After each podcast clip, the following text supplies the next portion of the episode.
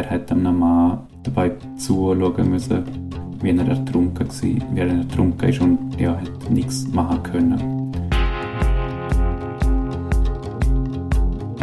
Uns erreichen ja immer wieder Berichte über tote Menschen im Mittelmeer. Beim Versuch, auf Europa zu kommen, sterben wieder mehr Menschen, schreibt unter anderem der Journalist Sebastian Seele.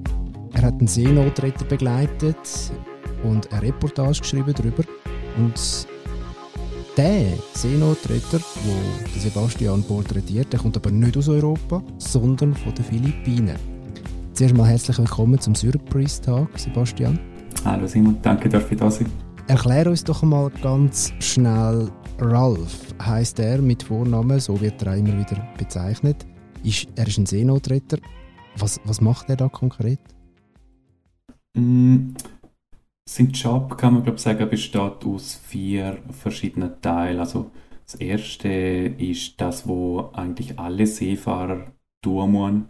Das ist dem Schiff helfen, Sachen anmalen, Rost entfernen, wenn Lieferungen kann, die von A nach B tragen, ähm, Sachen schweißen. Ja, was halt Seefahrer so tun. Und was bei Seenotretter speziell ist, sobald sie dann ähm, in ihrer Seenotrettungszone sind, in dem Fall jetzt zwischen Libyen und Lampedusa, dort äh, haben sie dann spezielle Aufgaben. Also für Ralph heißt das konkret, dass er Bridgewatch macht. Das heißt, er steht dann mit anderen Seenotrettern im Schichtbetrieb mit Ferngläsern auf der Brücke und dort scannen sie dann das Meer 360 Grad also jeweils vom Schiff aufwärts bis zum Horizont, wieder zurück. Und das machen sie eine Stunde lang. Das hat den Grund, weil man viel von den Booten, die in Seenot sind, nicht auf dem Radar sieht. Und haben sie dann ein Boot gefunden, dann heißt es natürlich, dass sie rausfahren müssen und die Leute aus Seenot retten. Dort ist Ralphs Aufgabe, zum eines der Schnellboot fahren, ähm, das Schnellboot Easy One. Und das ist sehr anspruchsvoller Job, ein sehr wichtiger Job, ähm, weil es doch auch sehr hohe Wellengang geht von mehreren Metern und er muss dort eine sehr äh, gute Position jeweils halten mit dem Boot, damit die Leute sicher ähm, auf das Schnellboot kommen. Und sobald dann Gerettete an Bord sind, kommt noch ein weiterer Job hinzu. Dort äh, gibt es jeweils Deckwatch noch zusätzlich und dort äh, ähm, ist jeweils jemand aus dem Team auf Deck zum Fragen von der Geretteten beantworten und auch ähm, zum Konflikt schlichten, wo allenfalls auftreten könnten. Du bist ja mit, mit dabei auf der Ocean Viking. Das ist ein Seenot-Rettungsschiff von der NGO SOS Mediterranee ähm, oder von der chartert. Wie müssen wir uns das Schiff vorstellen? Kannst du uns das ein bisschen beschreiben? Viele stellen sich im ersten Moment, wenn ich von einem Seenotrettungsschiff erzählt habe, eher etwas Kleines vor, aber das ist ein ehemaliges Frachtschiff. Das ist fast 70 Meter lang und SOS Mediterranee hat das dann ausgebaut, ähm, auf Deck Container aufgestellt, äh, wo dann die Leute unterkamen, die gerettet sind. Und an ist dort für die Männer, an für Frauen und Kind. Äh, dann gibt es nochmal ein Stockwerk, wo noch mehr Container draufstehen, mit Schwimmwesten, mit Zessen, mit allem, was sie brauchen. Equipment plus dann noch der Bereich, wo äh, die Crew unterkommt.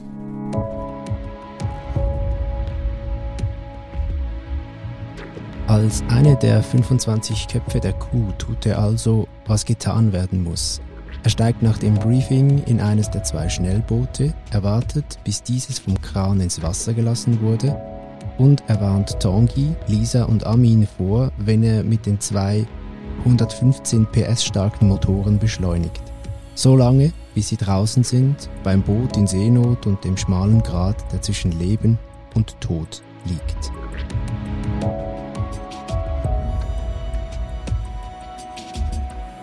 Man kann es nicht anders sagen, das Mittelmeer ist schon seit längerem ein Massengrab, Sebastian. Ähm, aber es sterben in letzter Zeit wieder mehr Leute, äh, Menschen auf der Flucht. Allein in diesem Jahr sind es bereits über 1300 Menschen, lese ich in deiner Reportage. Äh, der Ralf ist 43 von den Philippinen. Wie kommt der zu dem Job? Das ist eine recht spannende Geschichte. Also eigentlich hat sich das natürlich so ergeben, weil ähm, Ford Ocean Viking ein Schiff war, das SOS Mediterranee chartert hat, ist es anders gewesen. Das ist der Aquarius gewesen. Und der Ralph ist auf der Aquarius in der Marine Crew gewesen, also bei denen, wo das Schiff unterhalten und warten. Und das ist er schon gewesen, bevor es ein Seenotrettungsschiff war. 2016 hat dann SOS Mediterranee, also die Seenotrettungsorganisation, das Schiff chartert, inklusive Crew. Und dann hat es geheißen, jetzt gibt es eine neue Mission und der Ralph hätte nur eine neue Aufgabe bekommen. Also zusätzlich dazu, dass er zwölf Stunden am Tag ähm, in Marine Crew geschafft hat, hätte er auch noch Rettungen, bei Rettungen mithelfen müssen. Das heißt, er ist nur in der Nacht zum Beispiel aufgeweckt worden, ähm, zum ja, rausfahren und auch die Seenotrettungsboot fahren. Und mittlerweile hat sich das Ganze ein bisschen verändert. Seenotrettung hat sich auch professionalisiert und der Ralph ist jetzt bei SOS Mediterranee, also bei der NGO selbst, angestellt und ist jetzt dort als Fahrer tätig. Der Ralph ist ein erfahrener Seemann. Er kann das. Er hat das eine Art gelernt. Aber wie geht er persönlich mit dem Elend um und damit so viel Elend und Tod zu sehen und damit konfrontiert zu sein? Das ist etwas, äh, mit dem hat er sich vor allem am Anfang sehr schwer getan.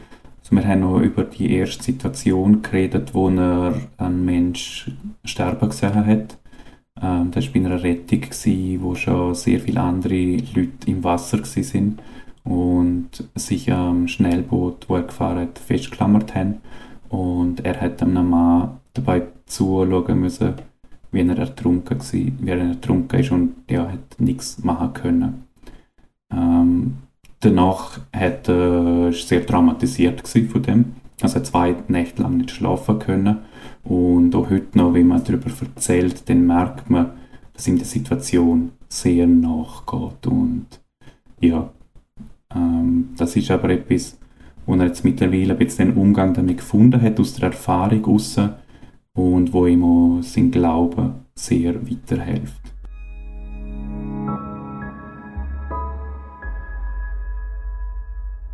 Der Seegang war schwierig. Etliche andere Leute hingen am Schnellboot. Ich konnte es nicht drehen. Im Anschluss sei es zu einer Diskussion zwischen ihm und dem Captain gekommen. Ralph habe der Captain gefragt, wie geht es dir? Captain habe Ralph geantwortet, dieser Mann ist während meines Einsatzes gestorben. Ja, habe der Captain entgegnet, aber 180 andere haben überlebt. Aber Captain, der Mann ist tot.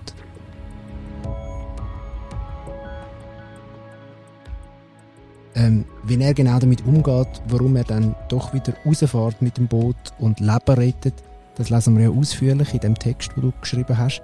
Ich frage mich so, während dem Lesen dann, das macht ja auch etwas mit ihm, oder? Du beschreibst auch beispielsweise seinen stechenden Blick, wenn er so von diesen Einsätzen erzählt. Ist das auf längere Sicht für einen Menschen, jetzt nicht nur für den Ralph, nicht zu belastend vielleicht auch? Was, was, was hast du für einen Eindruck? Es ist effektiv so, dass Seenotretter eine sehr hohe Fluktuation haben. Äh, es sind jetzt nur sehr wenig dabei bei Organisationen, die schon seit Anfang an, also seit 2016, im Einsatz sind.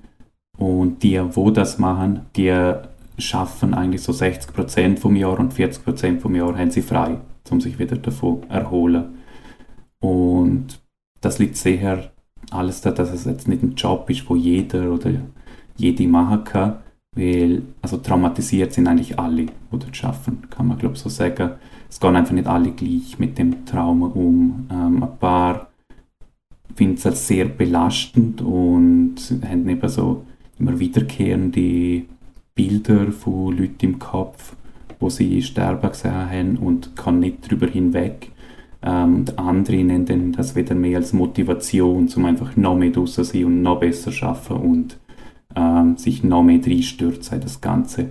Und was dem Aspekt auch noch wichtig ist, es ist so, dass der Umgang an Bord teilweise recht ruppig und militärisch sein kann. Also es gibt so sehr klare Hierarchie, sehr klare Struktur und Prozesse, die eingehalten werden müssen, aber gleichzeitig ist es so, dass man viel Rücksicht aufeinander nimmt. Also man fragt oft, wie, wie es einem gegenseitig geht, man redet über Erfahrungen, die man gemacht hat und es ist auch wichtig, zu erwähnen, dass so Erfahrungen, also extreme Erfahrungen, ähm, glaube, die Leute recht zusammenschweißen und dass das dann sehr tiefgehende Erlebnisse sind, wo man dann mit anderen Leuten teilt und sehr innige Beziehungen daraus entstehen kann.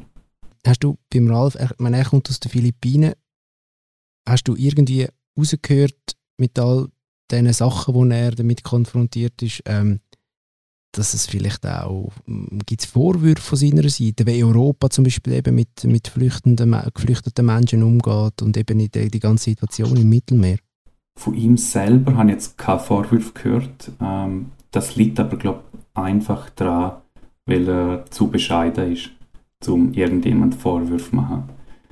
Was aber schon klar ist, ist, dass allen dort bewusst ist, dass eigentlich der Job und die auf, nur auf sich nehmen und die Belastungen auf sich nehmen, ähm, dass sie Menschen sterben sehen, weil europäische Staaten ihrer rechtlichen Verpflichtungen nicht nachkommen und sich von mir zurückgezogen haben.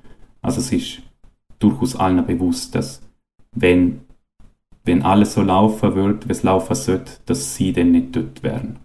Und ähm, du bist ja auch für einen Moment auf dem Schiff gewesen. Wie lange eigentlich? Insgesamt habe ich einen Monat auf dem Schiff gelebt. Und zwei Wochen davon sind wir auf offener See. Gewesen. Du bist wirklich nur in der Beobachterrolle auf dem Schiff? Fast nur. Ich muss sagen, ich habe ab und zu geholfen, ein paar Kisten umzutragen, weil, es mir sonst einfach zu wenig Bewegung war. Und ähm, bei der Rettung, hat es so zwei Situationen gegeben, wenn ich quasi meine Rolle gewechselt hätte vom Beobachter zum Helfer. Das wäre gewesen, wenn effektiv schon Leute im Wasser gewesen wären. Darum habe ich auch gelernt, wie man Leute aus dem Wasser rauszieht.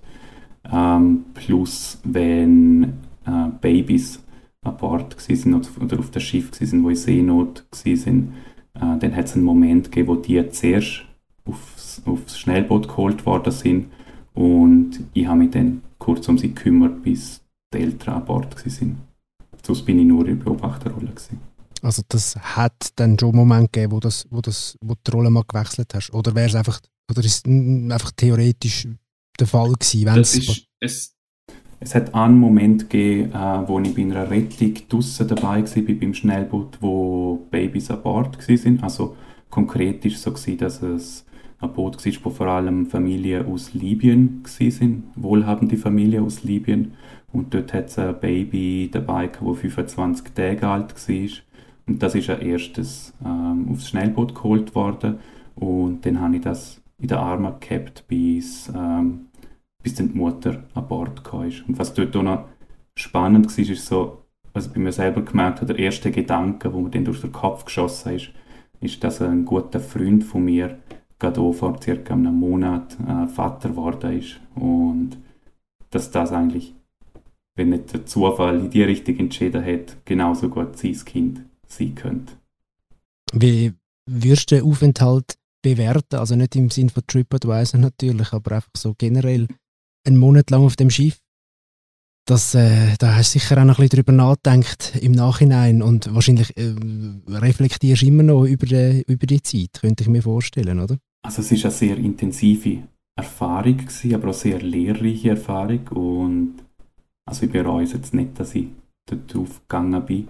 Es ist jetzt einfach effektiv so, dass es schon sehr weit weg scheint, wenn man dann doch recht schnell wieder im Alltag ankommt und sich auch ähm, in neue Projekte wieder reingibt.